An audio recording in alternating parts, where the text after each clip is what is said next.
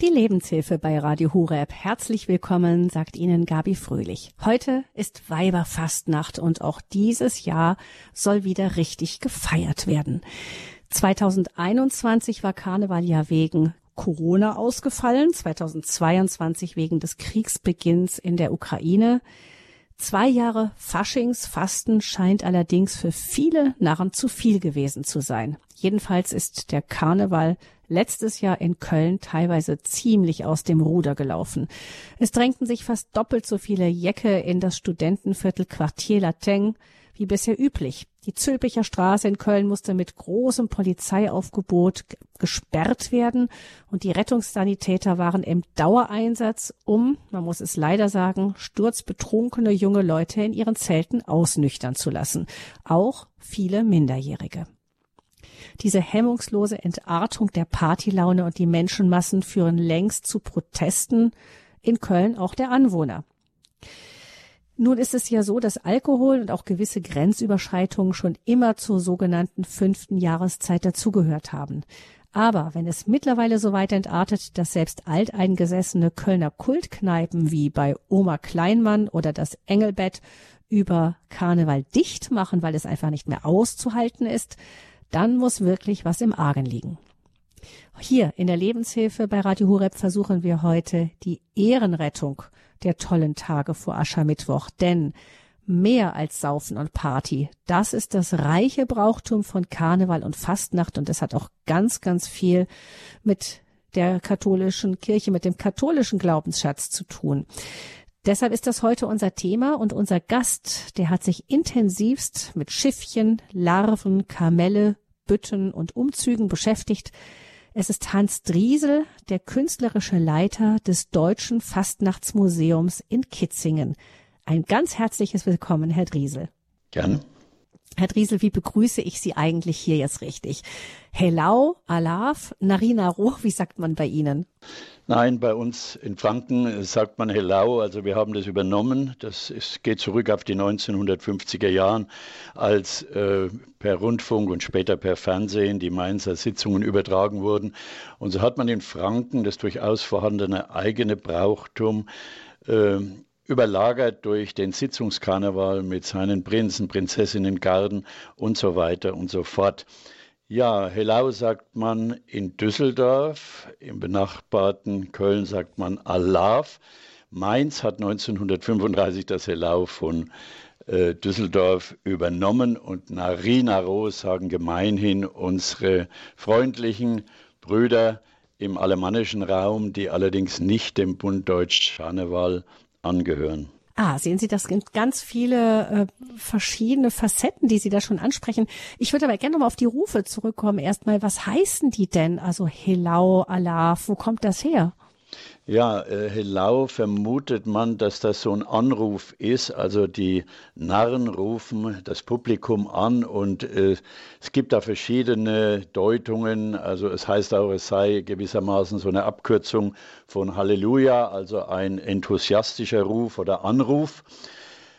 Das Alaf ist sehr alt und ist eigentlich kein reiner äh, Narrenruf, denn man hat in alten äh, Dokumenten gefunden, dass zum Beispiel in Köln, wenn äh, irgendein Brief rausging, man zum Beispiel unterschrieben hat mit Allah vor einen guten Trunk. Also das Allah, da sind sich die Sprachwissenschaftler einig, heißt so viel wie Köln allen voraus, also auf den Punkt gebracht. Also Allah äh, hat die Heimat in Köln, aber wird natürlich auch in Aachen äh, gerufen, in Bonn äh, und so weiter. Also da verschwimmen die Grenzen, aber Allah verbindet sich hauptsächlich mit Köln, während Narina Ro im alemannischen Raum äh, der Ruf ist. Vielleicht kommen wir noch mal auf die alemannische Fasne zu sprechen, die ja ganz anders mhm. ist als der rheinisch geprägte Karneval. Ja, ganz andere Atmosphäre. Da kommen wir gleich drauf. Mich interessiert zunächst aber erst Ihr Museum. Das Deutsche Fastnachtsmuseum ist das offizielle Museum des Bundes Deutscher Karneval. Ähm, Richtig. Was gibt es denn bei Ihnen zu sehen in Kitzingen? Ja, bei uns gibt es sehr, sehr viel zu sehen. Wir haben äh, das neue Deutsche Fastnachtmuseum ja äh, 2010 äh, gegründet oder besser gesagt neu erstellen müssen, nachdem die Urzelle der Schiefalterturm von Kitzingen aus Brandschutzgründen geschlossen wurde. Äh, zu sehen gibt es sehr, sehr viele, natürlich Masken, kunstvolle Holzmasken, Kostüme, es gibt bibliophile Kostbarkeiten, wir haben über 6000 Grafiken, die sich mit Fastnacht, Fasching, Karneval befassen. Wir haben alte Predigtbücher, wir haben originale Dürer, Holzschnitte aus dem Narrenschiff gewissermaßen der Urpublikation zu den menschlichen Leidenschaften und Schwächen, die man gemeinhin auch als Narrheiten bezeichnet. Natürlich gibt es auch Orden und so weiter, all diese Auszeichnungen, ohne die die Narren nicht auskommen können. Also eigentlich ist unser Museum, nicht eigentlich, also unser Museum ist ein Volkskundemuseum, denn Fasnacht ist ja das älteste, wohl älteste überlieferte Volksfest der Geschichte und hat seinen Ursprung eigentlich im vierten Jahrhundert nach Christus, als die Kirche nach langem Osterfeststreit sich auf den ersten Sonntag nach Frühlingsvollmond als den Auferstehungstag geeinigt hat. Dann hatte man einen Fixpunkt und konnte 40 Tage zurecht, zurückrechnen, die 40 Fastentage, und dann war man in der Nacht vor dem Fasten. Also da mhm beginnt also der Punkt, wo man sagen kann, es wurde zwar da die Fasnacht nicht gefeiert wie im heutigen Sinn, aber vom hohen Mittelalter an kann man sagen, gibt es verlässliche Überlieferungen, dass hier die organische Fasnacht so langsam von der organisierten Fasnacht äh, abgelöst oder überlagert wurde. Mhm. Das heißt, ähm, man hat dann, das ist ja natürlicher Reflex, auch man weiß, es eine harte Fastenzeit steht bevor. Man hat früher das Fasten natürlich noch viel strenger gehalten, als die meisten von uns das heute machen. Genau. Ähm, das heißt, dass man da nochmal gesagt hat, jetzt noch einmal richtig ähm, draufhauen, auf den Putz hauen und dann geht's äh, in die strenge Fastenzeit hinein, ist natürlich eine natürliche menschliche Regung. Es gibt aber immer wieder auch Stimmen, die sagen, dass da auch heidnische Ursprünge mitwischen. Wie ist das? Herr Driesel?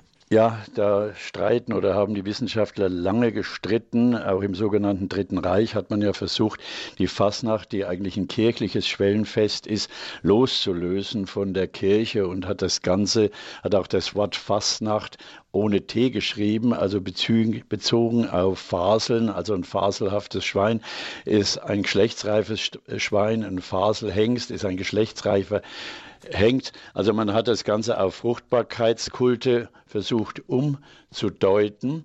Und die Fastnacht liegt ja in diesem Schwellenbereich zwischen Winter und dem erwachenden Leben, dem Frühjahr. Mhm.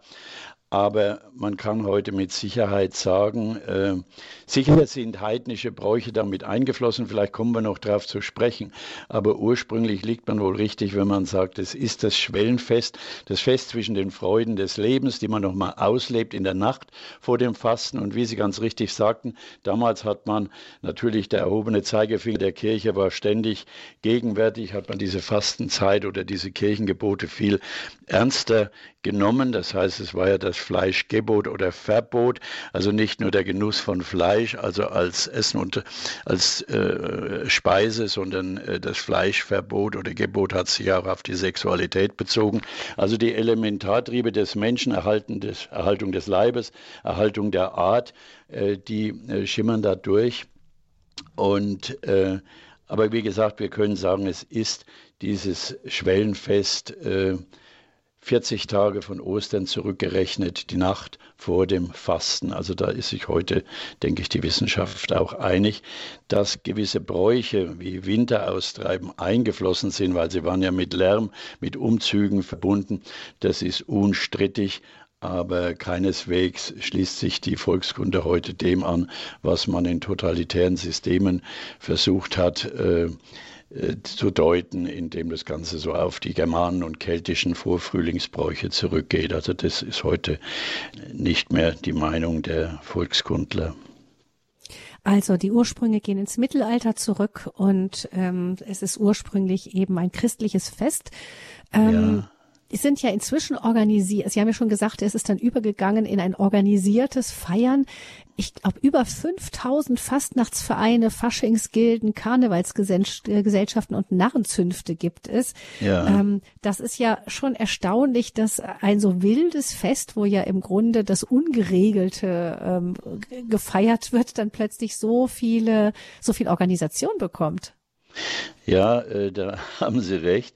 Wo immer äh, Organisation ist. Da gibt es halt Regeln, äh, die natürlich auch befolgt werden sollen. Und das ist äh, irgendwie eine Gratwanderung. Wie Sie richtig sagen, Fasnacht ist eigentlich das Fest des Ungeregelten. Und der organische Brauch war ja wirklich, dass man, wie man bei uns in Franken sagt, da nochmal die Sau rausgelassen hat. Das heißt, die menschlichen Elementarbedürfnisse ausgelebt hat bis zum Aschermittwoch. Und dann kam natürlich der äh, Fasnachter wieder klein wie Salz zurück in den Schoß der Mutter Kirche. Also die Kirche wusste sehr wohl, dass der Mensch äh, seine Elementarbedürfnisse ab und zu ausleben muss. Das ist ja wie wenn zu viel Dampf äh, im Kessel ist. Also es gibt da ganz verrückte äh, Bezüge. Zum Beispiel hat man im alten Nürnberg hat man den Judenbühl freigegeben für die Sexualität der Leute, die aufgrund der Regeln damals keine Ehe eingehen konnten, also das niedere Dienstpersonal. Also äh, es ist ganz verrückt, wenn man da mal äh, so in die Tiefe geht.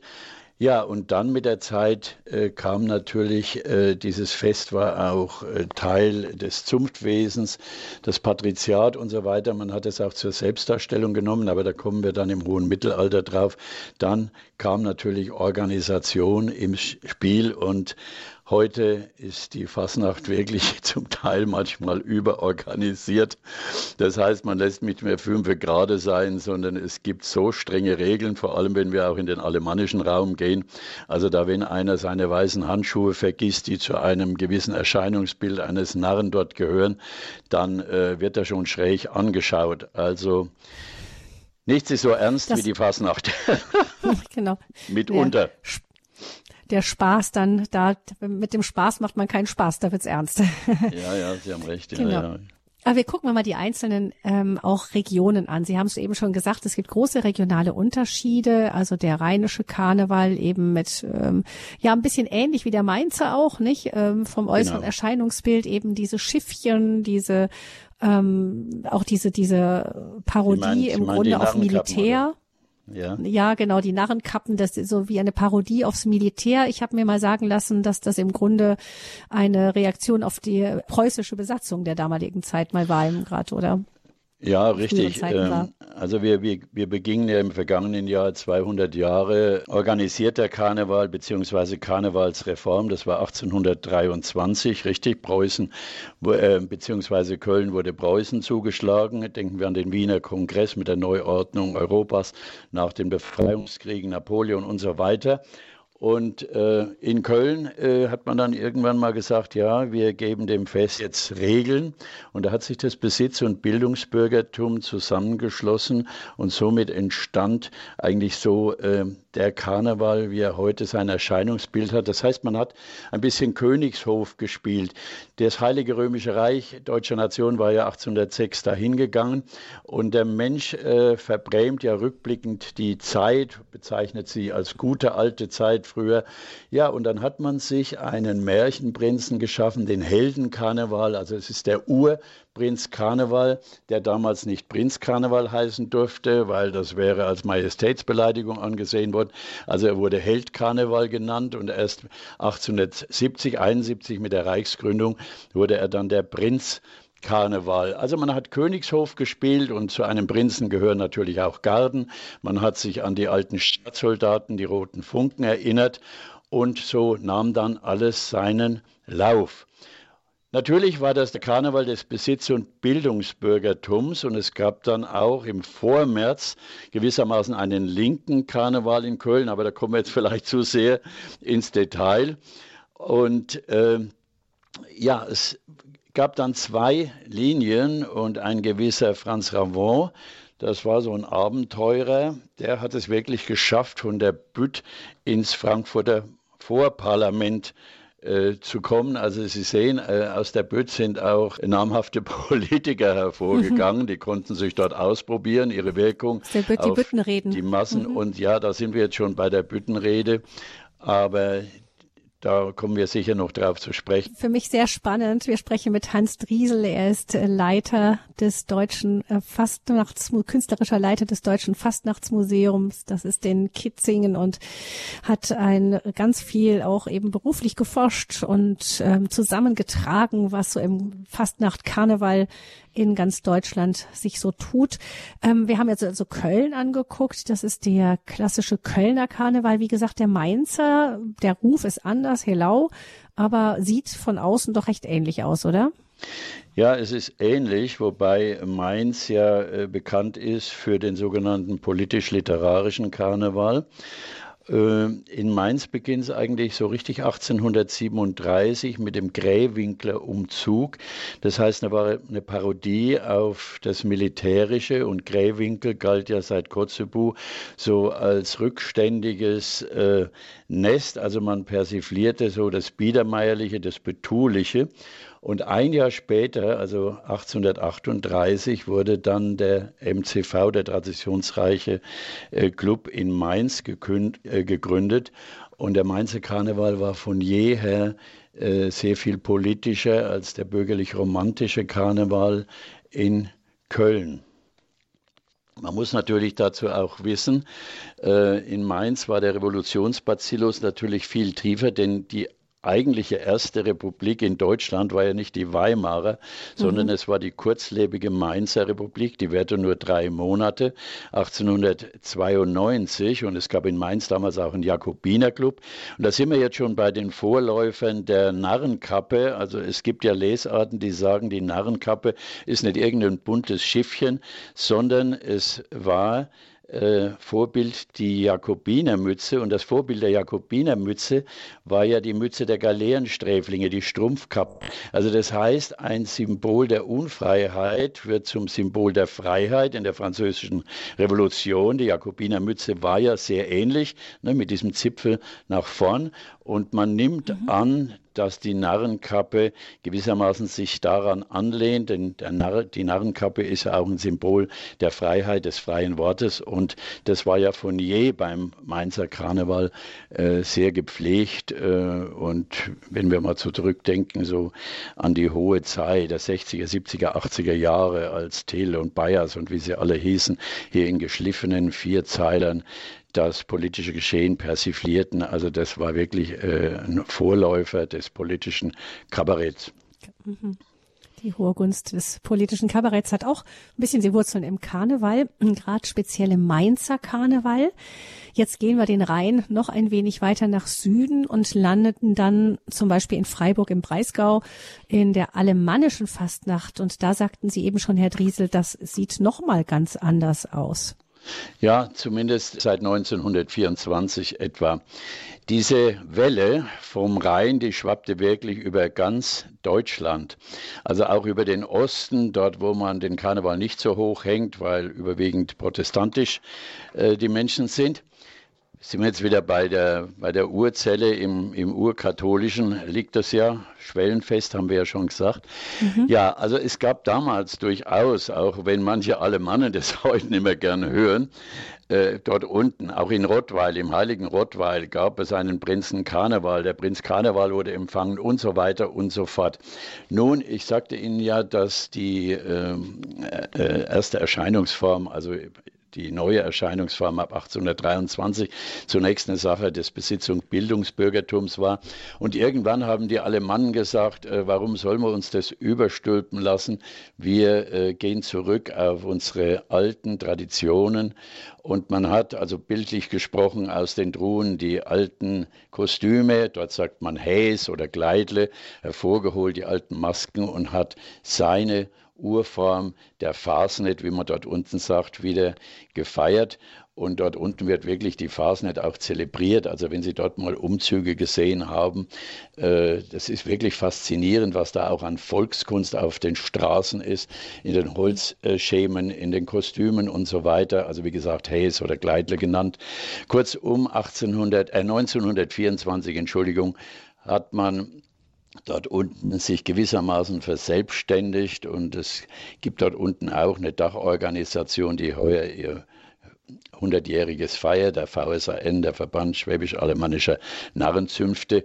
Ich meine, wir sind äh, da keineswegs in Gegnerschaft, also die, der Karneval und die alemannische Fasnet, aber äh, die alemannische Fasnet äh, ist eigentlich ein ganz besonderes eigenes Erscheinungsbild und pflegt das natürlich auch. Jetzt bin ich überrascht, Herr Driesel. Ich hatte gedacht eben, dass das besonders sehr im, gerade im Alemannischen, das eben weil es so diese heidnischen Anklänge ein bisschen hat, nicht immer dieser Narrensprung oder auch die Fasnet, die dann verbrannt wird am Ende als Strohpuppe. Ähm, das, das klingt oder fühlt sich so an wie so Geisteraustreibungen heidnischen Ursprungs, aber eigentlich ist das Ganze viel jünger. Ja, äh, das äh, ist richtig. Wissen Sie, diese, dieses Fasnacht begraben, Fasnacht ertränken und so weiter, das sind jetzt, was wir eingangs schon gesagt haben, äh, sicher so Elemente, aus der, aus der Frühzeit, äh, die in die Fasnacht eingewandert sind. Freilich bestreiten äh, die Wissenschaftler heute, dass äh, die Fasnacht also reine Ursprünge hat im, im Heidnischen, so wie das also in den Zeiten des sogenannten Dritten Reiches äh, immer wieder äh, verkündet wurde. Ich denke, es sind viele Bräuche eingewandert in die Fasnacht, weil es halt mit Gaudium, weil es mit Spektakel verbunden ist. Fasnacht erwecken, Fasnacht begraben, Fasnacht verbrennen. Also das findet noch da und dort statt. Übrigens findet auch in Köln statt. In Köln wird der Nubbel verbrannt und in Köln gibt es ein geflügeltes Wort, wenn irgendwas schiefgegangen ist, das war der Nubbel.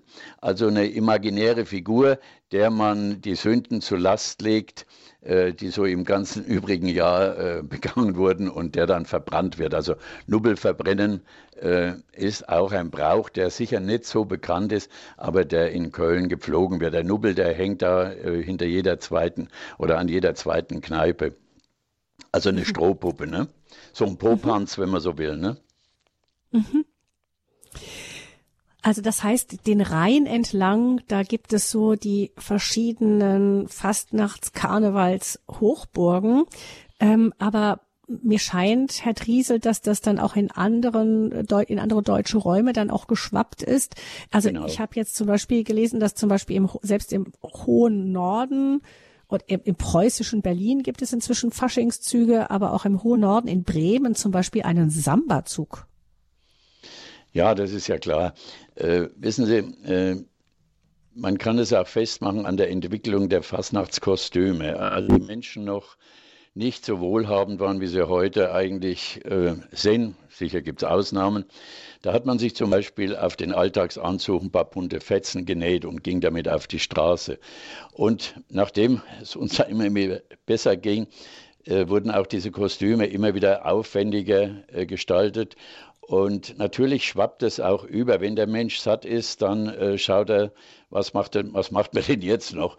Und dann äh, wird halt gefeiert und man übernimmt das oder jenes. Und ja, wie Sie sagen, wir, heute, wir kann ja die ganze Welt sich ins Haus holen und irgendwann gibt es mal ein paar Leute, die sitzen zusammen und sagen, ach Gott, das könnten wir doch machen, das könnten wir machen, das würde vielleicht unser Fest bereichern. Und so schwappen halt äh, die verschiedensten Erscheinungsformen und Festivitäten auch in Landschaften, die das früher nicht so gepflegt haben. Wir haben ja schon gesagt, Fasnacht eine urkatholische Angelegenheit in protestantischen Gegenden weniger verankert. Luther, Luther hatte das auch mehr oder weniger abgeschafft, oder? Ja, äh, also nicht abgeschafft, aber Luther hat ja die Fastengebote äh, abgeschafft, weil er gesagt mhm. hat, du Mensch, kannst deiner ewigen Seligkeit nicht näher kommen, indem du statt fünf Schoppen nur zwei trinkst. Ne? Also und wo die Fastenzeit entfällt, wird ja auch der Fastnacht, der Nacht vor dem Fasten, der Boden entzogen. Also streng genommen äh, darf es ja da keine Fastnacht geben, wo es keine Fastenzeit gibt. Aber natürlich sehen die Menschen heute, dass äh, in Glaubensfragen sind die dann immer so eng gebunden an die Kirche. Und natürlich gibt es heute auch in traditionell evangelischen Landschaften die Fastnacht. Warum sollen unsere evangelischen Mitbrüder, die feiern ja auch gerne. Aber vom Ursprung her haben Sie völlig recht. Äh, es geht auf die Lehre Luthers zurück, der also gesagt hat, Fastenzeit äh, oder der die Fastenzeit äh, abgeschafft hat und damit wird Herr Fassnacht der Boden entzogen. Hm. Ja, was das bedeutet, wenn so der, die ganze Verwurzelung in diesem katholischen Grundgedanken fehlt, das ähm, können wir später vielleicht noch darüber sprechen. Ich würde gerne noch kurz mit Ihnen einen Blick über die deutschen Grenzen hinweg werfen. Ähm, ja. Ähm, Samba, die nach, bis nach Bremen es geschafft hat, ist schon angeklungen. Ähm, ja. Aber wir denken bei Karneval natürlich auch an Brasilien. Ähm, hat das da so eine ganz eigene Entwicklung genommen oder war das irgendwo doch ein bisschen parallel? Zu dem Ja, wissen Sie, äh, es ist natürlich auch eine Sache des äh, Temperaments, äh, auch eine Sache der Mentalität. Also man kann ja grundsätzlich sagen, Karneval findet überall dort statt, wo der katholische Glaube ist, wo es Fastengebote gibt und so weiter. Und je nach Möglichkeiten und Vermögen, äh, das kann man im doppelten Sinn des Wortes sehen, äh, wird natürlich auch entsprechend aufwendig gefeiert. In Rio, ja, sind es die Samba-Schulen, die Wettbewerbe und so weiter. Also der Mensch ist ja sehr erfinderisch, wenn es darum geht, seine Feste auszuschmücken, so er denn die Möglichkeiten hat. Und äh, ja, so findet eben Fasnacht und, oder besser gesagt Karneval hier äh, weltweit statt in unterschiedlichen Erscheinungsformen. Äh, eine Besonderheit ist natürlich, werden Sie sicher auch noch, äh, oder hätten Sie sicher auch noch gefragt, nämlich jetzt vorweg, ist die Basler Fasnacht, die ja eine Woche genau. später stattfindet. Genau, das ist ja ein anderer Termin. Ja, und das hat auch seine Urgründe wieder in einem Konzil, so wie die Festlegung des Osterfestes auf dem Konzil von Nicea 325 nach Christus. So gab es ein äh, Konzil von Benevent im Jahr 1091 und dort haben die Kirchenväter beschlossen, die Sonntage vom Fastengebot auszunehmen. Natürlich haben sie auch eine Ausrede gehabt, haben gesagt, na, da feiern wir schon ein bisschen die Auferstehung im Voraus. Da aber 40 ja, jeder Tage. Sonntag ein kleines Osterfest. Mhm. Bitte? Ja, ja. Und mhm. äh, nachdem ähm, ja diese sechs Sonntage nicht gefastet wurde, mussten sie ja den Tagen zugerechnet werden und damit rückte die Fastnacht um sechs Tage nach vorn. Ne? Mhm.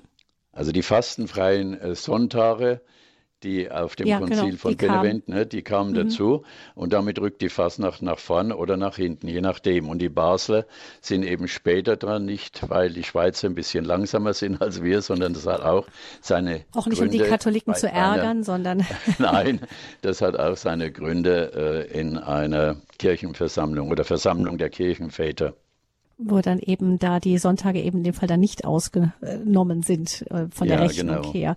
Jetzt fällt mir noch eine, eine Karneval ein, der finde ich auch irgendwo dazugehört, ist der in Venedig. Nochmal ganz speziell.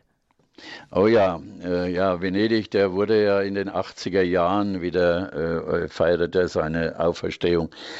Ja, Venedig, äh, da war die Maske ja äh, wurde fast zeitweise ganzjährig getragen. Es gab da die Bauta, die Hundeschnauze, die den Mund frei ließ. Das heißt, man konnte damit auf die Straße gehen, äh, man konnte sich verständigen, man konnte essen und trinken. Aber äh, die, der venezianische Karneval war natürlich zur Hochzeit, also im, im, im ähm, hohen Mittelalter zu bieten, der Neuzeit, 15. bis 16. Jahrhundert, äh, das Fest. Venedig war eine reiche Stadt. Sie wissen, dort blühten Handel und Wandel. Und in den 80er Jahren, wie gesagt, hat äh, eine Vereinigung von Künstlern gesagt, wir lassen es wieder aufleben. Aber leider, das muss ich sagen, ich war wiederholt dort, äh, ist es inzwischen rein äh, kommerziell. Also die Firma sitzt, glaube ich, in Turin. Da hat auch Berlusconi hatte da seine Finger im Spiel. Also das heißt, Studenten werden dort aufwendig angezogen. Das heißt also, damit schafft man eine weitere Saison in Venedig und die Stadt läuft über von Touristen. Es können sich vorstellen inzwischen. Und die Venezianer, die das Fest in seinen Ursprüngen gerne feiern, die ziehen sich langsam wieder zurück in die Palazzi. Also ich war, äh, ich glaube, in den 80er Jahren mal da, in den Anfängen, da war es wirklich noch so ein Fest, äh, das wieder so erwacht ist. War zwar damals auch schon viel Betrieb in der Stadt, aber ich weiß noch, damals äh, war das Venice noch nicht abgebrannt, also es war noch das alte Venice. Da wurde dann die Commedia dell'arte auf den Bühnen gefeiert. Also das war wunderschön. Ich denke da gerne zurück. Wie es heute ist, ja, gut, wie alles, was kommerzialisiert wird, verliert auch ein bisschen seine Seele. Ne? Mhm. Aber es ist immer noch ein Spektakel, das ist klar. Ne? Das ist nicht zu toppen, was da an Masken äh, unterwegs ist. Und äh, da kommen sie also, da werden die, die Gassen inzwischen als Einbahngassen ausgewiesen, denn sie kommen nicht mehr durch vor lauter Menschen. Also der Brauch mhm. erstickt in sich selber, würde ich sagen. Aber diese wunderschönen Kostüme, was haben die für Ursprünge, auch diese Masken? Ach, wissen Sie, das ist äh, gewissermaßen, ich würde sagen, auch so ähm, so eine Sehnsucht nach der guten alten, nach der glanzvollen Zeit. Äh, dort unten äh, sind einesteils sehr fantasievolle Masken, aber auch Masken beziehungsweise Kostüme, die eben an die glanzvolle Zeit erinnern, der Handelsleute und so weiter. Also es ist wirklich ein Fest an, an Farben und Formen ja, es ist einfach eine Märchenwelt, in, dem sich, in, die, in die sich die Menschen begeben, wie ja bei uns auch. Nur ist es da drunten natürlich viel, viel aufwendiger, entsprechend auch der glanzvollen Vergangenheit dieser Stadt. Mhm. Mehr als Saufen und Party, das reiche Brauchtum von Karneval und Fastnacht. Das ist unser Thema hier in der Lebenshilfe an Weiberfastnacht ist unser Gast der künstlerische Leiter des Deutschen Fastnachtsmuseums Hans Driesel und gleich geht's weiter im Gespräch. Am Dom zur Kölle, zur Kölle am Ring, da klingelt die Glocke. Heute ist Weiberfastnacht und damit geht die Karnevalszeit so richtig los. Mehr als Saufen und Party. Das reiche Brauchtum von Karneval und Fastnacht, das ist unser Thema hier in der Lebenshilfe. Wir versuchen die Ehrenrettung des Karnevals oder der Fastnacht, die ja oft ähm, in einem großen Besäufnis unterzugehen drohen inzwischen. Unser Gast ist heute der künstlerische Leiter des Deutschen Fastnachtsmuseums in Kitzingen, Hans Driesel. Und ähm, ja, Herr Driesel hat uns schon die Wurzeln des Karnevals, also die wirklich echten originalen Wurzeln in der Zeit vor der Fastenzeit, ein urkatholisches Fest dargestellt. Jetzt haben wir von Ihnen ja schon einiges auch gehört zu den verschiedenen regionalen Unterschieden, den verschiedenen Traditionen. Herr Driesel, wie ist das denn gewesen, wenn wir jetzt mal zurückgehen ins Mittelalter nochmal, wo so die Ursprünge des Karnevals der Fastnacht sind? Wie stellt man sich denn so einen Karneval im Mittelalter ungefähr vor?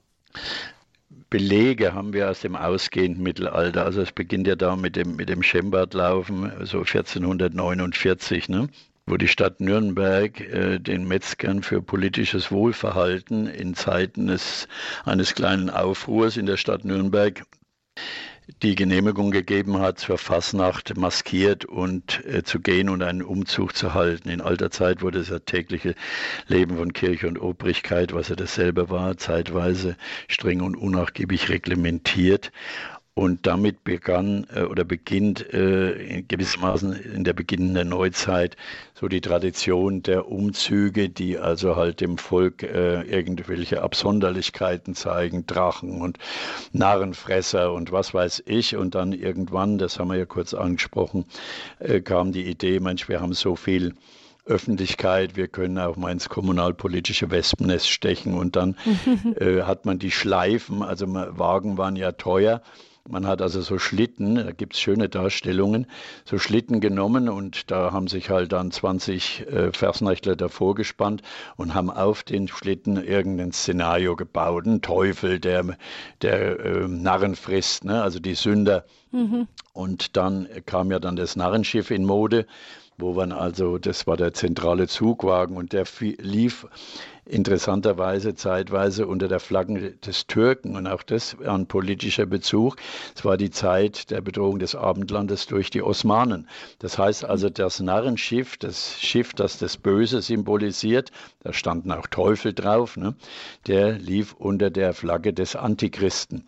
Also, äh, wie gesagt, im 15. Jahrhundert wird es schon hochpolitisch äh, bei den Umzügen. Ne? Spannend, wirklich. Ja, ja, ja, das ist spannend. Und interessant Und die ist dann auch. Verkleidungen, die sind auch schon ganz von Anfang an dabei.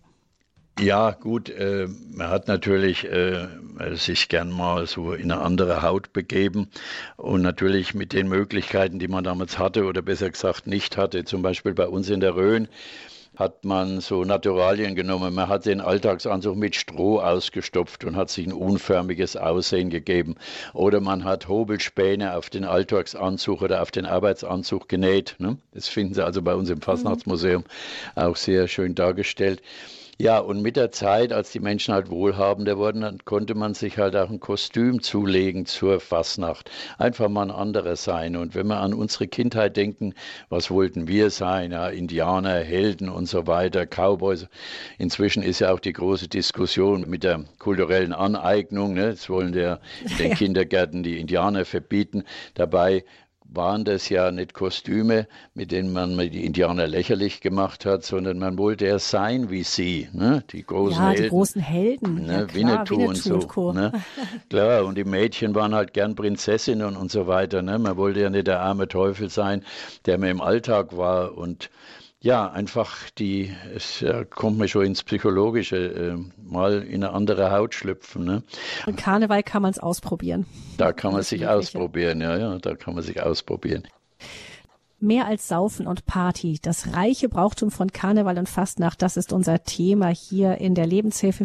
Unser Gast ist der künstlerische Leiter des Deutschen Fastnachtsmuseums in Kitzingen, Hans Driesel. Herr Driesel, wie ist das denn gewesen, wenn wir jetzt mal zurückgehen ins Mittelalter nochmal?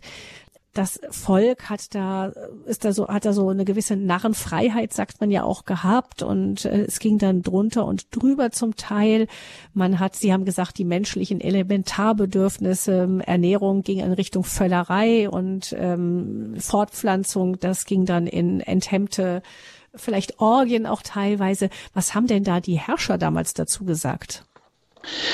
Ja, äh, die Herrscher waren da keineswegs äh, Kinder von Traurigkeit. Also uns ist ja überliefert, es gab ja auch den höfischen Karneval. Das heißt, die Herrscher, vor allem der Feudalzeit, haben den Karneval natürlich auch als Möglichkeit gesehen, mal so äh, den Festen beziehungsweise den, den, Festivitäten bei Hofe mal ein anderes Erscheinungsbild zu geben. Also normalerweise liefen wir ja mit den Allonge-Perücken herum in Samt und Seide. Nun kannte man ja äh, mit der Entdeckung Amerikas wusste man, wie Indianer aussehen. Man wusste durch Marco Polo, wie Chinesen aussehen. Man wusste von den Konquistadoren, wie äh, die Inkas aussehen. Und da gibt es wunderbare Überlieferungen, die auch bei uns im Deutschen Fastnachtmuseum in Form von Grafiken existieren, dass man bei höfischen Festen, zum Beispiel Leopold I. Österreich, zeitgleich mit Ludwig XIV., dass dort der Theatralingenieur Ingenieur Ludovico Bonaccini Kostüme entworfen hat für die Höflinge. Und man kann sich vorstellen, dass hier die ganze Welt optisch vertreten war. Da waren Abyssinier, da waren Indianer, natürlich aufwendigst äh, gestaltet von dem äh, Theatralingenieur. Und man kann sich vorstellen, wenn der Haushofmeister dann vor Leopold I. trat, der auch ein musikbesessener Herrscher war, und dann sagte, Majestät, die ganze Welt ist anwesend, um ihn zu huldigen. Und optisch war es auch die damals bekannte Welt, da man eben ja vom 12. Jahrhundert an wusste, es gibt hinter dem Zaun noch andere Menschen, andere Kulturen und auch andere Erscheinungsbilder. Also ich empfehle da mal einen Besuch bei uns im Deutschen Fastnachtmuseum. Da gehen also wirklich Türen auf, äh, wenn man damals auf die sogenannte gute alte Zeit, die nicht immer eine gute alte Zeit war, zumindest nicht für die kleinen mhm. Leute, aber dass man die höfischen Feste dazu benutzt hat, oder den Karneval besser gesagt, um da äh, Abwechslung in die höfischen Feste zu bringen. Und dann kommen wir natürlich auch zum, weil Sie gerade ansprachen, äh, die Narrenfreiheit, dann kommt natürlich auch der Hof Narr ins Spiel, der eine gewisse Freiheit hatte und den der absolutistische Herrscher auch brauchte. Denn die glauben doch nicht, dass bei Ludwig XIV. Tausende von Höflingen, dass da einer dem Fürsten die Wahrheit gesagt hat. Aber der Hofnarr war qua Amt äh, verpflichtet.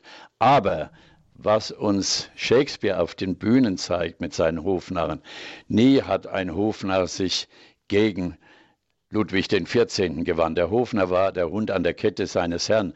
Der hat ihm gesagt, nimm dich vor dem acht, vor dem, vor dem. Und die Geschichte und auch die Literaturgeschichte, auch die Theaterwelt, die Opernwelt, denken Sie an Rigoletto, denken Sie an Victor Hugos Roman, der König amüsiert sich. Äh, da wird auch die Tragik dieses Hofnarren dargestellt, der zwar die schützende Hand des Fürsten über sich hatte, aber natürlich auch verfolgt wurde von denen, die er verspottet hat oder die er dem König ausgeliefert hat, indem er gesagt hat, du sei vorsichtig vor dem oder vor jenem.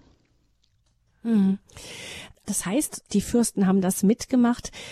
Gab es denn keine Versuche, das auch ein bisschen einzugrenzen? Ich kann mir vorstellen, auch von Seiten der Kirche. Ich meine, das ist ja natürlich auch nicht im, im Sinne sozusagen des Erfinders der Fastenzeit, dass hinterher völlig alles völlig entartet und ähm, überall die, die Ehen gebrochen werden und äh, wildestes Treiben herrschte.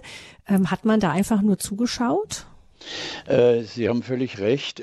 Wenn wir also nach Fakten suchen, dann äh, schauen wir immer in Chroniken nach, denn meistens, es gab Fastnachtsverbote zu allen Zeiten. Sie haben völlig recht. Und natürlich hat sich die Kirche vor allem gegen das, was so ein bisschen heidnisch motiviert war, gewandt, ging aber dann später den erfolgversprechenderen Weg der Umdeutung. Ne? Denk, denken Sie zum Beispiel mal an Lärmgeräte, an die Karfreitagsratschen. Ne? Da gibt es ja dann die schöne Geschichte, dass die Glocken nach Rom flogen und dann hat also diesen Lärmzauber hereingenommen in die Kartage. Wo wir immer wieder äh, Verbote finden, ist zum Beispiel äh, Kleidertausch. Ne, wenn zum Beispiel, was ja auch eine beliebte Form war, mal in die andere Haut zu schlupfen, auch mal als Mann in die Klamotten einer Frau und umgekehrt. Also da gibt es äh, verschiedene äh, Darstellungen oder beziehungsweise verschiedene Belege in den alten Chroniken, wo es heißt, eine Jungfer ging mit einem Knecht mummen und äh, die wurden dann verurteilt. Oder es gab ja die Kirchbuße damals, also wenn sich jemand äh, daneben benommen hat, dann war er der Letzte in der Reihe der Kommunionempfänger und so weiter. Goethe hat sich ja damals auch dagegen gewandt, gegen die Kirchbuße. Also es ist äh, sehr äh, facettenreich. Auf der einen Seite hat die Kirche gewusst, äh, die Leute müssen ihre Elementarbedürfnisse ausleben. Auf der anderen Seite hat sie natürlich auch versucht zu ordnen und auch die Schäfchen an die Kandare zu nehmen. Und damals, als die überwiegende Zahl der Menschen ja arm waren und auf ein besseres Leben im Jenseits hofften, war natürlich der erhobene Zeigefinger, wenn du nicht den Geboten folgst oder wenn du sie über Gebühr übertrittst. Und unten wartet schon der mit der Gabel, der Teufel. Hm. Noch ein Bereich würde ich gerne mit Ihnen anschauen, Herr Driesel. Das sind ähm, die Frauen und der Karneval. Sie haben da eben gesagt, da gab es schon manchmal Buße, wenn Mädel sich als als ähm, Mann verkleidete und ähnliches. Äh, es ist ja so, dass die, ähm, dass der, der Karneval, die Karnevalstage starten ja mit der Weiberfastnacht. Warum Weiberfastnacht? Ja, äh, wir müssen da zurückgehen in die äh, Vergangenheit. Und Sie wissen ja, das politische, gesellschaftliche Leben war ja von Männern dominiert und weit bis in unsere Zeit. Ne? Wir dürfen gar nicht mit dem Finger auf die Muslime zeigen. Den erinnern Sie sich mal, äh, seit wann es das Frauenwahlrecht bei uns gibt. Ne? Aber es gibt jetzt ein interessantes Aber. Im Parsival, in diesem Epos aus dem hohen Mittelalter, und das ist die älteste, der älteste Hinweis, wo sich Frauen zur Fasnacht emanzipiert haben, das findet sich im Parsival und zwar in Tolenstein, das ist im Altmühltal, Dollenstein, ein kleiner Ort. Und da hieß es, die Kaufmannsfrauen von Tolenstein trieben's toll zur Fasnachtszeit, sie mühten ohne Not den Leib. Und es wird erzählt von Wolfram von Eschenbach und wir nehmen mal an, äh, es trifft zu, dass die Frauen dort die Männer persifliert haben. Sie wissen ja, die Männer damals äh, Männlichkeitswahn, Turniere, den Frauen imponieren. Und da sind die Frauen wirklich mit Besen aufeinander losgegangen und haben äh, die Männer gewissermaßen persifliert. Aber von da ab ist eigentlich in der Historie Stille. Und das, was belegbar ist in jüngerer Zeit, und das begehen wir 2024, das ist die Weiberfasnacht, der Beginn der Weiberfasnacht 1824 in Beul gegenüber von Bonn. Dort hat sich ein Damenkomitee gegründet, die Wäscherinnen dort, war ja bekannt, Beul, die, die Rheinwiesen und so weiter. Frauen haben schwer gearbeitet, Wäsche gewaschen. Die Männer haben die Wäsche zur Kundschaft gefahren, das Geld kassiert, vielleicht auch unterwegs auf dem Rückweg, äh, da gerne einen getrunken. Und da hat sich dort ein Damenkomitee 1824 gebildet. Und dort haben die Frauen, und es war damals schon ein Riesenschritt in der Emanzipation, sich mal zusammengesetzt und haben einen Kaffee getrunken. Die haben also wahrscheinlich dort äh, kein großes Halligalli veranstaltet, aber es gibt dort wirklich äh, entzückende Belege und Bilder. Es gibt auch ein nettes Denkmal dort, die kleine Wäscherin. Also dort ist der Urgrund in der neueren Zeit der Frauenemanzipation zur Fasnacht. Also ein Jahr nach Beginn der bürgerlich-romantischen, des bürgerlich-romantischen Karneval in Köln haben sich die Frauen in Beul da begonnen zu emanzipieren und in den 1950er Jahren, ich weiß jetzt nicht genau, äh, seit diesen Jahren wählt man sich eine Wäscherprinzessin in Beul und die ist die Regentin über das närrische Volk. Also Beul ist mhm. eine Urzelle, was jetzt so die jüngere Vergangenheit betrifft, der Historie des Karnevals, der Frauenfassnacht. Und warum der Donnerstag äh, der klassische Tag ist. Am Donnerstag äh, wurde ja, es war der schmutzige Donnerstag, Schmutz steht hier nicht etwa für Schmutz, sondern ist das alte Wort für Fett. Dort wurde ja vor der Fastenzeit nochmal alles verbrutzelt, was im Hause war. Denken Sie mal in alter Zeit, da gab es keine Gefriertruhe. Das heißt, damit nicht alles verdorben ist, hat man da noch einmal gebacken und so weiter und so entstanden die Krapfen und so weiter und natürlich wussten die Kinder, die Frauen sind beieinander und brutzeln jetzt und dann begannen diese heische Gänge. Die Kinder sind dann von Haus zu Haus und bekamen dann einen Krapfen oder ein Würstchen und so weiter von den Damen geschenkt. Also Schmutziger Donnerstag heißt nicht etwa schmutziger, sondern es ist der fette, der schmalzige Donnerstag und der ist von jeher auch äh, der Tag der Weiberfassnacht. Mhm. Ähm, es gibt ja auch die Tradition, dass dann Frauen den Männern die Krawatten abschneiden. Das ist wahrscheinlich jünger, oder? Krawatten gibt's ja noch nicht so lang. Ja, äh, da haben Sie völlig recht. Aber wissen Sie, auf was das zurückgeht? Auf den Kampf um die Hosen. Man sagt ja auch heute noch, äh, wenn die Frau im Haus, der Herr im Haus ist, in Anführungszeichen, sie hat die Hosen an. Heute ist es gang und gäbe, dass Frauen Hosen tragen. Das war in alter Zeit nicht so der Fall. Denken Sie nur mal an die schreckliche Geschichte der Johann von Arlea. Was ja auch zum Verhängnis wurde, war, dass sie Männerkleidung trug. Also die Hosen waren Symbol des Mannes. Und es gibt äh, bei uns im Deutschen Fastnachtmuseum auch eine ganz originelle Darstellung. Da fallen Frauen über einen Mann her und ziehen ihm die Hosen aus, aber nicht aus eindeutigen Gründen, sondern verdreschen ihm das nackte Hinterteil. Das heißt, sie berauben ihn seiner männlichen Würde. Und das war in Alter oder seit Alters her die Hose. Und natürlich kann man heute schlecht den Männern mehr die Hose ausziehen und heute ist das Symbol oder war bis weit in unsere Zeit, heute tragen auch Frauen Krawatten, warum auch nicht, das war halt, die Krawatte war äh, das Symbol, der der Mann trägt. Und da hat man symbolisch ihm die Krawatte abgeschnitten, das heißt seine Männlichkeit beraubt. Mhm. Also das ist dann so der Auftakt zu den Karnevalstagen. Kommen wir, Herr Driesel, zu dem, was die meisten von uns mit Karneval verbinden, sind Umzüge und Kamelle. Ja. Wo, wann hat das, äh, wann ist das losgegangen? Ja, also was uns überliefert ist, das geht so ans 12., 13. Jahrhundert und äh, was belegt ist, das ist ja immer das Problem, wo kann man sagen, das war so, es war ja keiner dabei. Also man kann sich nur auf Gebote oder Verbote, die in irgendwelchen Chroniken zu finden sind und da äh, führt der Weg äh, interessanterweise nach Norden, äh, zum Beispiel nach Braunschweig. Dort gab es das Schauteufel, Schaudüvellaufen. Also das heißt, hier wurde der Teufel durch die Stadt getrieben, also vielleicht symbolisch das Böse. Also da gab es die ersten Umzüge und die Träger dieser Bräuche, dieser Umzüge, die sich vielleicht aus den Heischegängen entwickelt haben, Das waren die Kinder, die dann ähm, die waren zum Beispiel die Kinder, die herumzogen, ne? und mhm. irgend und vor allem äh, manchmal auch die die jungen Männer, die eben sich da äh, vergnügen wollten, ausgelassen feiern wollten, die vielleicht auch nicht die Mittel hatten, die dann herumgezogen sind und haben dann in, unter der Maskerade äh, Gaben erheischt, mit denen sie sich einen schönen Tag machen konnten.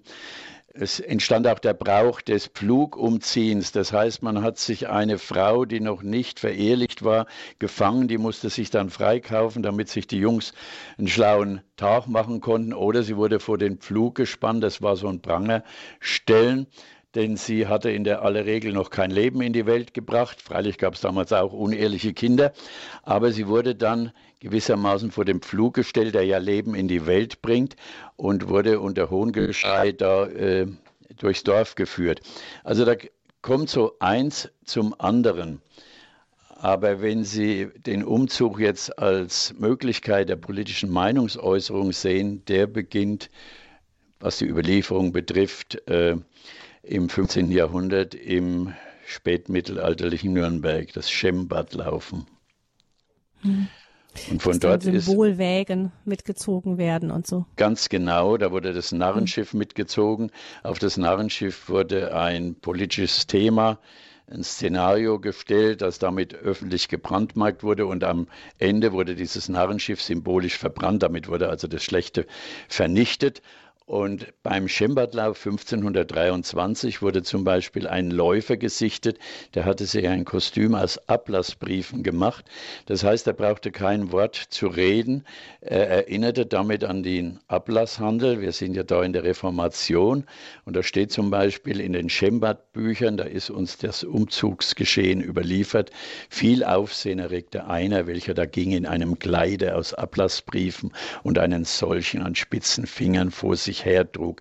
Also das ist auch ein Beleg für uns, äh, dass man sagt, hier beginnt der politische Straßenkarneval. Das heißt, die Umzugsläufer haben gesehen, wir haben hier Öffentlichkeit und können im Rahmen unseres fastnächtlichen Umzugs hier dem Publikum mal äh, oder können da mal ins äh, kommunal- oder politische oder religionspolitische Wespennest stechen. Mhm. Also geht das auch wirklich schon weit zurück? Wie ist das mit den Karnevalssitzungen, mit Ihren Büttenreden? Ja, die Bütt, äh, die Büttenreden äh, haben ihren Ursprung im Rheinland. Es waren ursprünglich die Versammlungen der Fastnachtstreibenden und da wurde ein Protokoll verlesen, wie heute auch bei jedem Verein.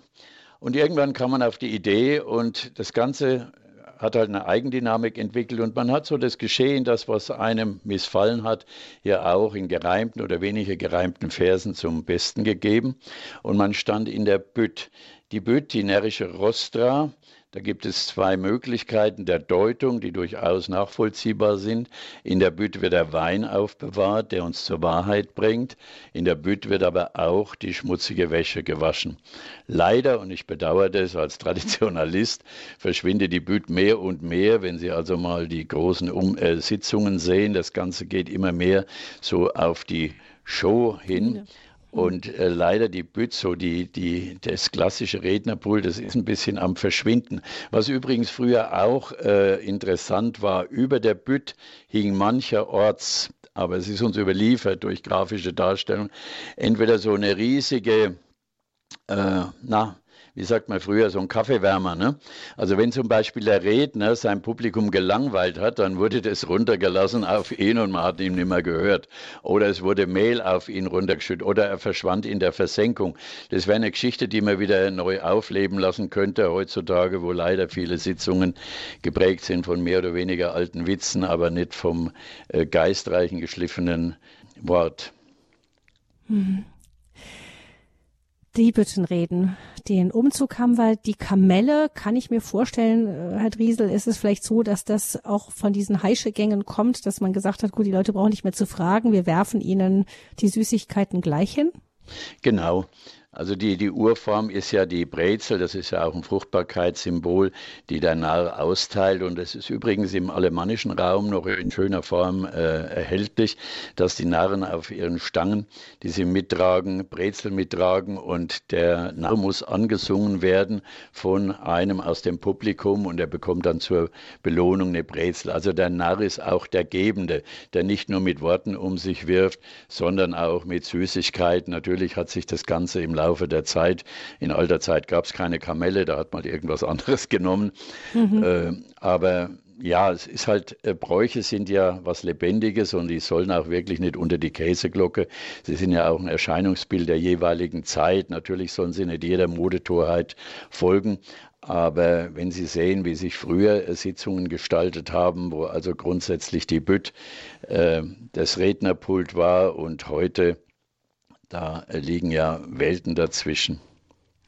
Also man sieht, dass sich das sehr verwandelt. Es hat sich immer schon gewandelt und auch jetzt ist es ein, ist der Karneval einem Wandel unterzogen. Kommen wir auf das zurück, was uns in den letzten Jahren immer wieder beschäftigt hat. Also jetzt vor allem im letzten Jahr die Exzesse rund um Karneval. Ja. Was sagen mhm. Sie denn zum Beispiel Anwohnern in Köln, die im Grunde nur noch über Urinpfützen, Bierflaschen und Erbrochenes hinweg in ihre Häuser kommen? Ja, ähm, ich habe ja gute Verbindungen nach Köln. Wir haben uns da auch schon drüber unterhalten. Ja, wo immer viele Menschen zusammenkommen, ähm, da gibt es natürlich auch Exzesse.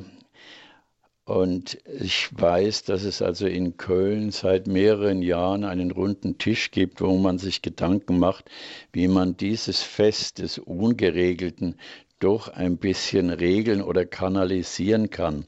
Also man ist zum Beispiel äh, auf äh, die Idee gekommen, ich glaube, das ist auch heuer schon, hat auch heuer schon oder findet auch heuer schon statt, dass man zum Beispiel äh, außerhalb dieser Ballungszentren, ähm, zum Beispiel so Studentenviertel und so weiter. Ich glaube, sie heben da drauf ab, ne, was da auch durch die Presse ging, ja, genau. dass man da mhm. irgendwo eine Bühne hinbaut und versucht, das Ganze zu entzerren, dass man also die Menschen dorthin leitet. Man kann natürlich äh, niemandem verbieten zu feiern. Freilich äh, muss man solche Exzesse ab äh, lehnen, aber äh, schauen Sie mal, wenn Sie heute auf den Weihnachtsmarkt gehen, da sehen Sie auch ab und zu mal Betrunkene, natürlich nicht so in Massen, aber äh, Köln ist halt äh, so eine Hochburg und zieht halt die Menschen an und leider äh, ist ja überall eine gewisse Enthemmung stattzufinden, so Ballermann-Effekt würde ich das bezeichnen. Das bedauern natürlich äh, die Kölner Freunde, die das Fest mhm. auch als Kultur sehen. Ne? Also wir wollen das nicht überhöhen, aber Karneval ist ja auch ein Stück Festkultur, ist ein Spiel, das einen Anfang und ein Ende hat. Und Sie haben sicher auch schon vernommen, dass es auch äh, immer wieder Bestrebungen gibt, so ein ganz Jahreskarneval, Sommerkarneval. Mhm. Ne? Es ist ja bei allen Festen so bei uns, dass so ein bisschen die Grenzen fallen. Ne? Kaum ist der Sommer rum, gibt schon Lebkuchen und so weiter. Ja, äh, also die Bemühungen sind da, der Organisatoren da den Riegel vor, also was heißt Riegel, kann man nicht vorschieben, wenn Zehntausende unterwegs sind. Man kann einfach nur vom Organisatorischen her sagen, wir versuchen da und dort irgendeinen Fixpunkt zu schaffen, wo sich dann die Leute hinbewegen, damit sich nicht alles auf ein bestimmtes Viertel konzentriert, was ja in Köln da der Fall ist, äh, was Sie ja da gerade auch angesprochen haben. Ne? Das Quartier Latin, genau zum Beispiel. Ja, ja, ähm, genau. Ähm, der, Bezir der, Bezirksbürgermeister des Kölner Stadtteils, eben den da betroffen ist, rund um die Zülpicher Straße, Andreas Hubke, der hat letztes Jahr gesagt, Zitat, den Jugendlichen muss man den Karneval wieder nahebringen, dass da ein tiefer Sinn drin steckt und dass das im Grunde viel mehr See ähm, um viel mehr Seelenfreude geht und viel mehr Kraft, als sich morgens schon die kleinen Schnapsflaschen reinzuziehen. Das hat er ja. im Interview gesagt, ein bisschen verzweifelt über die vielen Betrunkenen, gerade auch Minderjährigen da in dem Viertel. Trifft es das, dass eben, wenn der Sinn des Ganzen verloren geht, dann auch der Entartung keine, keine Hemmschwelle mehr vorgesetzt ist? Ja, äh, natürlich versucht man und äh, versucht auch der Bund Deutscher Karneval äh, da aufklärend zu wirken, aber sie finden natürlich nicht immer offene Ohren. Und Willibald Pauls, ein berühmter Büttenredner in Köln, hat mal gesagt, wenn der Trieb zur Tür hereinkommt, dann geht die Vernunft zum Fenster raus. Ne? Die Karnevalisten oder diejenigen, die das als Festkultur sehen, also auch äh, um Gottes Willen nichts gegen Ausgelassenheit, ne? aber gegen Auswüchse, man kann nur immer wieder predigen und predigen, aber ich denke, die Prediger, ich gehöre ja dazu, ich bin im Kulturbeirat des Bundesdeutscher Karneval, die sind halt manchmal die Rufe aus der Wüste. Ne? Mhm. Ja. Haben Sie denn, Herr Driesel, zum Schluss einen persönlichen Lieblingsbrauch? Ja, ähm, ich bin ein Freund der Geschichte, der Historie, was nicht heißt, dass ich jetzt ein ewig gestriger bin.